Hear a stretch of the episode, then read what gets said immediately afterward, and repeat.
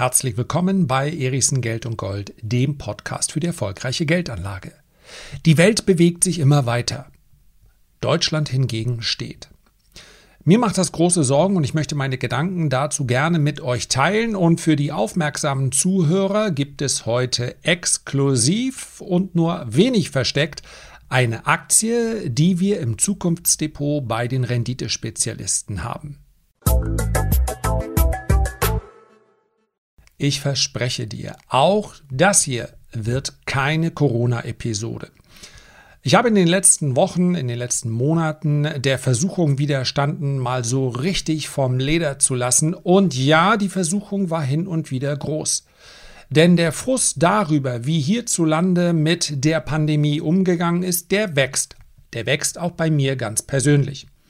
Weil ich, und ich glaube, so geht es vielen, am Anfang durchaus Verständnis für sämtliche Maßnahmen hatte, Du weißt einfach nicht, was dich erwartet, also steht erstmal der Schutz der Bevölkerung an oberster Stelle.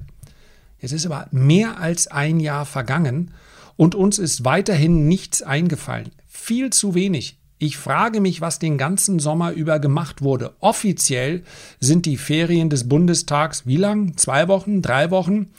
Gefühlt müssen es dann aber eher Monate gewesen sein. In der Zwischenzeit ist einfach nichts passiert und das ist ja nicht aus dem luftleeren Raum gegriffen, sondern das, das ist eine Kritik, die entsteht, wenn man vergleicht damit, wie es andere Länder machen.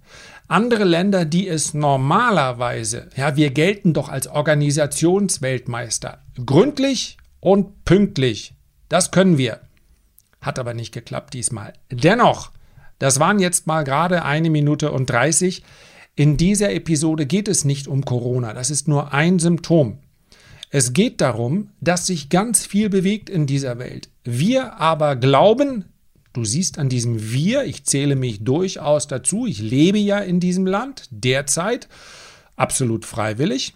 Ich bin hier geboren und bin nicht ausgezogen, auch das könnte man ja machen, in die Welt rausziehen, weil man sagen, ich ertrage es einfach nicht.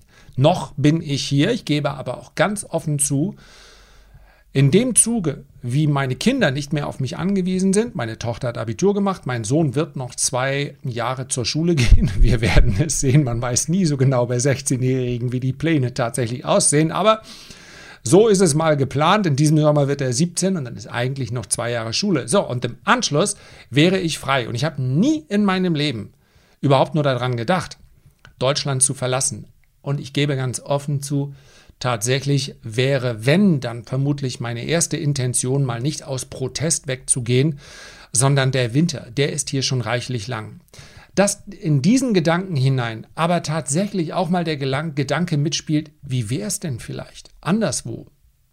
Wie wäre es denn vielleicht, wenn du mal schaust, vielleicht sind die Kompromisse, die du anderswo machen musst, ja gar nicht so groß. Denn ich sage euch auch, ich war noch nicht in Japan und ich war noch nicht, nicht in Australien. Und ich war sicherlich nicht in jedem Land dieser Erde. Die meisten Kontinente, die meisten Landstriche habe ich aber besucht. Das heißt, so einen groben Überblick, wie es auf diesem Planeten aussieht, den habe ich durchaus. Und es gibt wunderschöne Orte. Aber ich bin gerne wieder nach Deutschland zurückgekommen. Ich hatte dieses Gefühl des Nachhausekommens, in die Heimat kommens und in den Sommermonaten gefällt es mir hier auch sehr, sehr gut. Nicht nur wegen des Wetters. Ja, das spielt eine Rolle. Je älter man wird, desto größer wird diese Rolle, aber natürlich nicht die entscheidende. Eine Gesellschaft sollte man aus meiner Sicht daran messen, wie sie mit ihren Schwächsten umgeht. Ich kann natürlich alles von meinem Standpunkt aus begutachten. Ich kann von meinem Standpunkt aus sagen, mir sind die Steuern zu hoch. Ich kann von meinem Standpunkt aus sagen, dass es verschiedene Richtungen gibt, äh, wenn ich mir die Sozialsysteme, die Krankensysteme anschaue, die mich vielleicht stören. Nur, ich kann vergleichen mit vielen anderen Orten auf der Welt.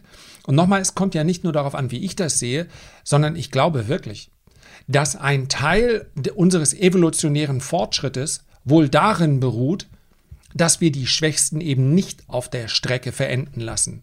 Insofern, ich wiederhole es nochmal, für mich sollte man die Qualität, die Kraft einer Gesellschaft daran messen, zumindest auch zu einem gehörigen Anteil, wie sie mit ihren Schwächsten umgeht. Und da habe ich im Vergleich immer noch wenig Kritikpunkte. Wir werden gleich auf die Dinge zu sprechen kommen, die mich wirklich, wirklich stören und die mir Sorgen machen.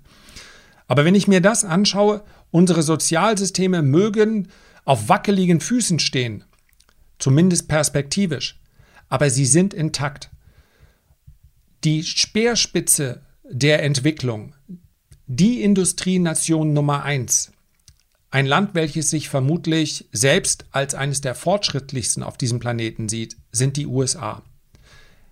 Wer dann einmal dort gereist ist oder etwas länger gelebt hat, der wird sehr schnell feststellen, dort gibt es durchaus eine gute Vorsorge, eine gute Behandlung. Es gibt ein, eine anständige medizinische Versorgung, aber nur wenn du es dir leisten kannst. Wenn nicht, dann nicht. Das heißt also, wenn wir diesen Punkt im Auge haben, wie geht eine Gesellschaft mit den Schwachen um, dann ist Deutschland immer noch ein Ort, in dem es relativ gut läuft. Das heißt also, der gesamte Gesundheitsbereich hat wahnsinnig viele Punkte, die wir vermutlich verbessern müssen. Und man kann natürlich auch diesen Vorwurf der Klassenmedizin auch hierzulande miteinander, auch hierzulande absolut bemängeln. Es macht einen Unterschied bei der Terminvergabe und auch bei der Behandlung, ob ich ein Kassenpatient bin oder ob ich ein Privatpatient bin. Aber bin ich lebensbedrohlich verletzt, habe ich einen Unfall, dann komme ich in ein Krankenhaus und dort werde ich erstmal, ja, vielleicht in der weiteren Nachbehandlung kommt der eine in ein Mehrbettzimmer und der andere in ein Einzelzimmer. Aber ich habe Vertrauen dazu, dass ich in dem Moment, wo ich wirklich darauf angewiesen bin, dass dort alle Menschen gleich, mehr oder weniger gleich behandelt werden. Und das ist nicht überall auf der Welt so. Das ist sogar in relativ wenigen Orten. In ganz, ganz vielen Teilen der Welt muss man sich gute Medizin leisten können. Also, was das angeht, okay. Die Infrastruktur, das wird ein Riesenproblem. Im Vergleich aber immer noch okay.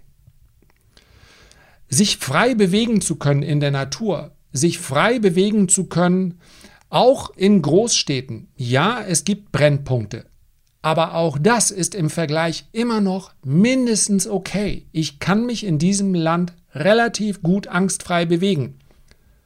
Und wer sagt, bist du schon mal gewesen? Ja, bin ich. Und natürlich gibt es möglicherweise Stadtteile in einigen Großstädten, in die ich nachts nicht unbedingt reingehen würde. Es gibt aber auf vielen Kontinenten ganze Städte, in denen kannst du dich nachts auf gar keinen Fall frei bewegen. Nicht, weil du dumm angesprochen wirst, sondern weil du um Leib und Leben fürchten musst. Also auch das ist noch okay. Die Durchlässigkeit zwischen den Einkommens- und den Bildungsschichten ist okay. Verbesserungspotenzial besteht immer. Aber auch hier, wenn man nach links und nach rechts schaut, es ist okay. Es war auch schon mal besser. Jeder hat den Zugang zur Bildung. Die Art, wie die Bildung gestaltet wird, hätte ich, könnte ich einen eigenen Podcast machen, könnte ich sogar mehrere Episoden draus machen. Aber auch das ist zumindest noch okay. Aber das war es dann auch schon und das sind alles Errungenschaften, die wir schon seit Jahrzehnten haben. Wir lassen es aber verrotten. Wir entwickeln es nicht weiter.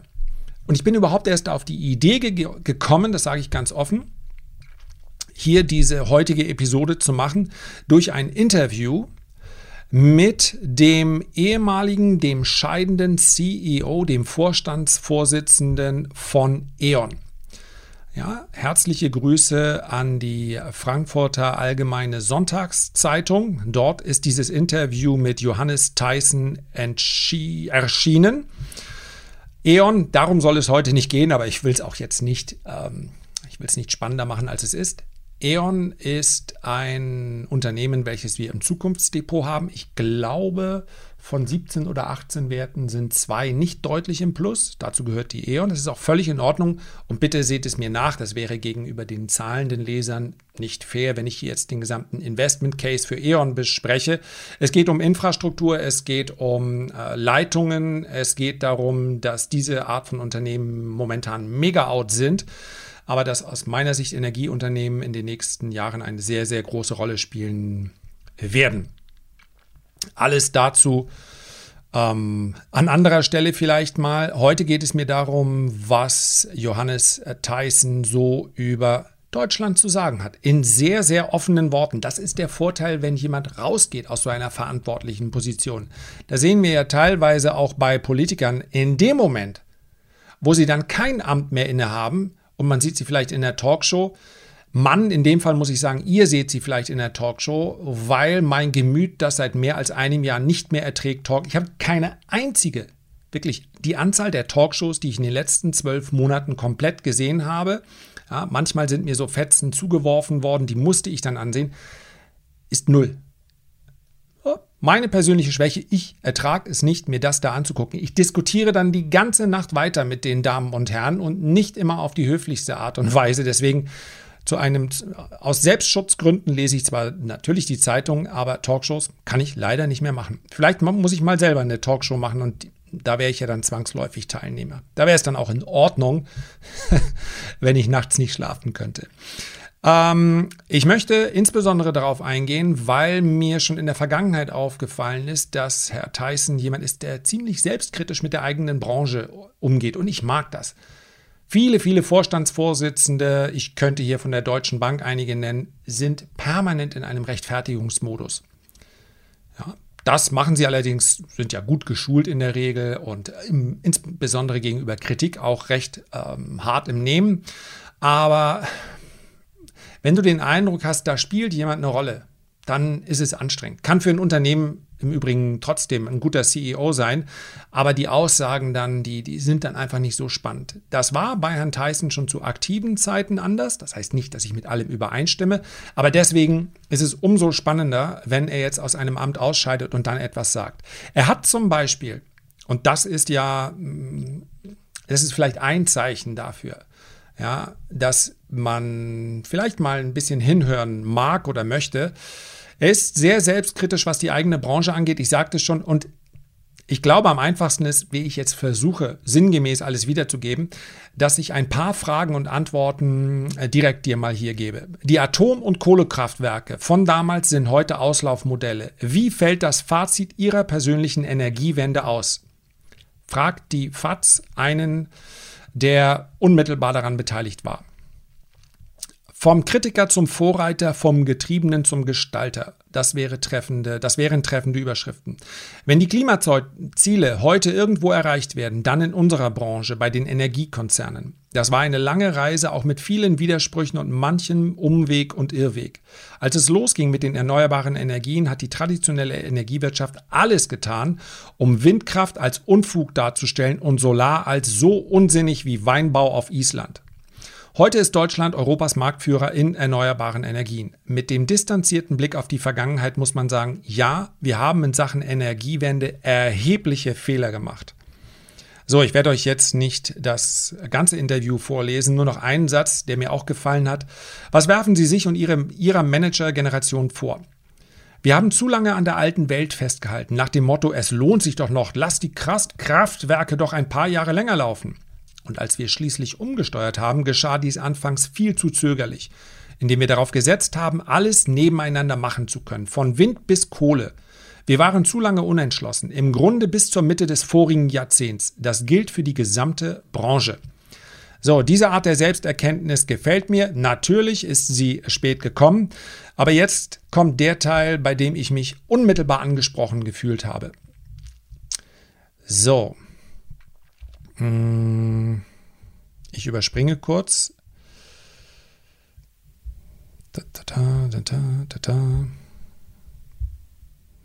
Es fällt auf, so die Frage, wie Manager selbst aus ehemaligen Atomkonzernen sich den Grünen angenähert haben. Eine Regierungsbeteiligung im Herbst ist für sie kein Horrorszenario mehr. Warum sollte das so sein? Uns verbinden mit allen demokratischen Parteien gemeinsame Ziele. Zum Beispiel, wie wir es gemeinsam schaffen, dass Deutschland und Europa bis 2050 klimaneutral sind. Trotzdem, und jetzt kommt es, habe ich große Sorgen um gesellschaftliche Entwicklung in unserem Land. Was genau stört Sie? Wunderbarer Absatz kommt jetzt. Die Zögerlichkeit, die Risikoscheu, die Angst vor notwendigen Veränderungen. Nur ein kleines Beispiel. In Italien führen sie gerade die dritte Generation von Smartmetern ein. Diese digitalen Strommessgeräte für Haushalte, die die Energiewende beschleunigen. In Deutschland stehen wir an der Nulllinie. Ein übertriebener Datenschutz und deutsche Gründlichkeit verhindern bis heute den Staat.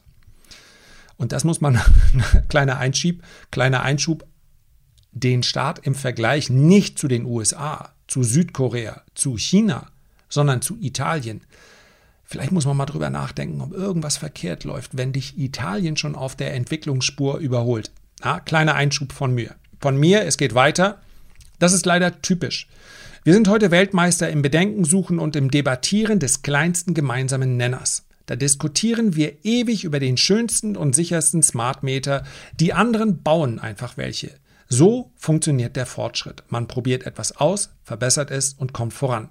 Und bei uns nichts geht voran. Keine Stromleitungen, kein neuer Flughafen, kein nichts. Auch das Impfen kriegen wir derzeit nicht organisiert. Hätten wir auf die Sturmflut in Hamburg mit der gleichen Risikoscheu reagiert, dann wäre die Hansestadt wohl ertrunken. Hat die politische Klasse als Ganzes versagt? Ich sehe, und das gefällt mir, ich sehe eher ein Problem der gesamten Gesellschaft. Folge des gesellschaftlichen Konsens in einer alternden Gesellschaft Bundespräsident Roman Herzog hat 1997 einen Ruck gefordert, aber das reicht heute nicht mehr. Nach der Wahl brauchen wir dringend ein Signal der radikalen Erneuerung aus der Krise, um wieder zu einer Nation der Erfinder, Pioniere, Gestalter und Macher zu werden. Wer nur noch Erreichtes verteidigt, der wird in Zukunft nicht mehr gewinnen. Dieses Land aber kann viel mehr. Ich glaube noch immer an die deutsche Ingenieurskunst, an unsere Tugenden. Wir müssen uns nur mehr zumuten und mehr zutrauen. Es klingt so, als wünschten Sie sich einen Kanzler vom Schlage eines Friedrich Merz. Mir geht es nicht um bestimmte Personen oder um bestimmte Koalitionen nach der Wahl. Wir brauchen eine neue Ernsthaftigkeit. Dafür werde ich auch nach dem Abschied von E.ON streiten. Dafür stecke ich dann auch gerne Prügel ein, weil ich überzeugt bin, wenn wir wollen, dann können wir wahnsinnig viel. Wir dürfen nur nicht das Volk der Skeptiker und Zauderer bleiben.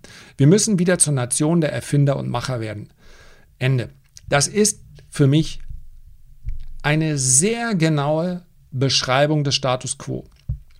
Und ich kann mit dieser Beschreibung mich leider Gottes sehr, sehr gut identifizieren. Natürlich sind das eine Worte und das andere sind Taten. Aber ich habe es anfangs schon gesagt, wenn die gesamte Welt sich bewegt, dann kannst du nicht stehen bleiben. Und der Umgang mit der Pandemie ist nur ein Symptom. Das ist so, erinnert mich ein klein bisschen an das tausendjährige römische Reich. Ja, hatten wir alle mal in der Schule weit voraus den anderen. Aber weil es eben stehen geblieben ist, weil der Hedonismus und die Bequemlichkeit übernommen haben, spielte es dann, und das, dieser Vorgang ging wahnsinnig schnell, verglichen mit der Dauer vorher, spielte es dann irgendwann keine Rolle mehr. Du kannst nicht denken, ich laufe irgendwann los, lass die anderen erst mal schauen, ob es da hinten sicher ist. Das wird nicht funktionieren. Wir haben viel zu lange verwaltet. Und natürlich macht der ein oder andere das vielleicht auch an dem ein oder anderen Politiker, den er im Kopf hat, wo er sagt, die Politik der ruhigen Hand. Aber mir geht es wirklich nicht um, um personelle Anklagen. Mir geht es darum, dass wir offen aussprechen, dass wir Veränderungen möchten. Nicht radikal. Das passiert immer dann, wenn die Kluft zwischen Verlierern und Gewinnern einer Entwicklung zu groß wird. Dann gibt man radikalen Kräften Luft. Das möchte ich gerne gerade verhindern. Aber dazu müssen Menschen, insbesondere auch jüngere Generationen, und nicht diejenigen, das spreche ich jetzt mal ganz hart aus, und ich glaube, bei denen gibt es viele, die mir vermutlich recht geben würden. Auch Rentner gucken nicht nur darauf, ob sie ein oder anderthalb Prozent mehr bekommen. Auch die meisten Rentner haben Kinder und Enkelkinder und machen sich Sorgen um diese. Auch diese Menschen, auch diesen Menschen kann man Veränderungen zumuten und sie würden sie mittragen, vermutlich noch viel früher. Wie viele Ältere beklagen die aktuellen Zustände, weil sie sagen, das kannst du doch mit den jungen Menschen nicht machen. Und das ist letztendlich etwas, was wir alle, wir müssen dann auch mal uns trauen, Nein zu sagen. Das heißt also, wir müssen Veränderungen letztendlich auch mal begrüßen. Wir müssen bereit sein, den jetzigen Status quo und die Bequemlichkeit aufzugeben, weil wir wissen, sonst werden wir diesen Status quo in fünf oder zehn Jahren nicht mehr haben. Und abschließend, vielleicht ist das der Punkt, der es am besten beschreibt. Du hörst mich im Hintergrund klicken, weil ich hier keinen Fehler machen will, denn genau in diesem Punkt sind, glaube ich, sehr viele Menschen sehr bewandert. Die deutsche Rentenversicherung war mal eine Errungenschaft. Und das war sie tatsächlich. Ja, rührt noch aus der vom Reichskanzler her Otto von Bismarck, kaiserliche Botschaft. Das ist die erste staatliche Sozialgesetzgebung. Absolut revolutionärer Gedanke. Das Ganze wurde dann reformiert. Selbstverständlich, denn Gesellschaften verändern sich. Und diese Reformation, also der Generationenvertrag, zu sagen, dass Renten dynamisch angepasst werden an die Lohnentwicklung, so dass ein gleichbleibender Lebensstandard im Alter ermöglicht wird. Diese Rentenreform hat stattgefunden im Jahr 1957. Dann haben wir 1968 unser heutiges Umlageverfahren eingeführt und das war's. Wer jetzt denkt, die Mütterrente, ja, wann ist die gekommen? 2014, 2015? Ja, das war ja auch nochmal eine Reform. Nee, war sie nicht. Seit 1968 haben wir dieses Umlageverfahren. Eine gänzlich andere Gesellschaft. Und das ist die Geschwindigkeit, mit der bei uns Fortschritt stattfindet, beziehungsweise nicht stattfindet. Und das macht mir Sorgen.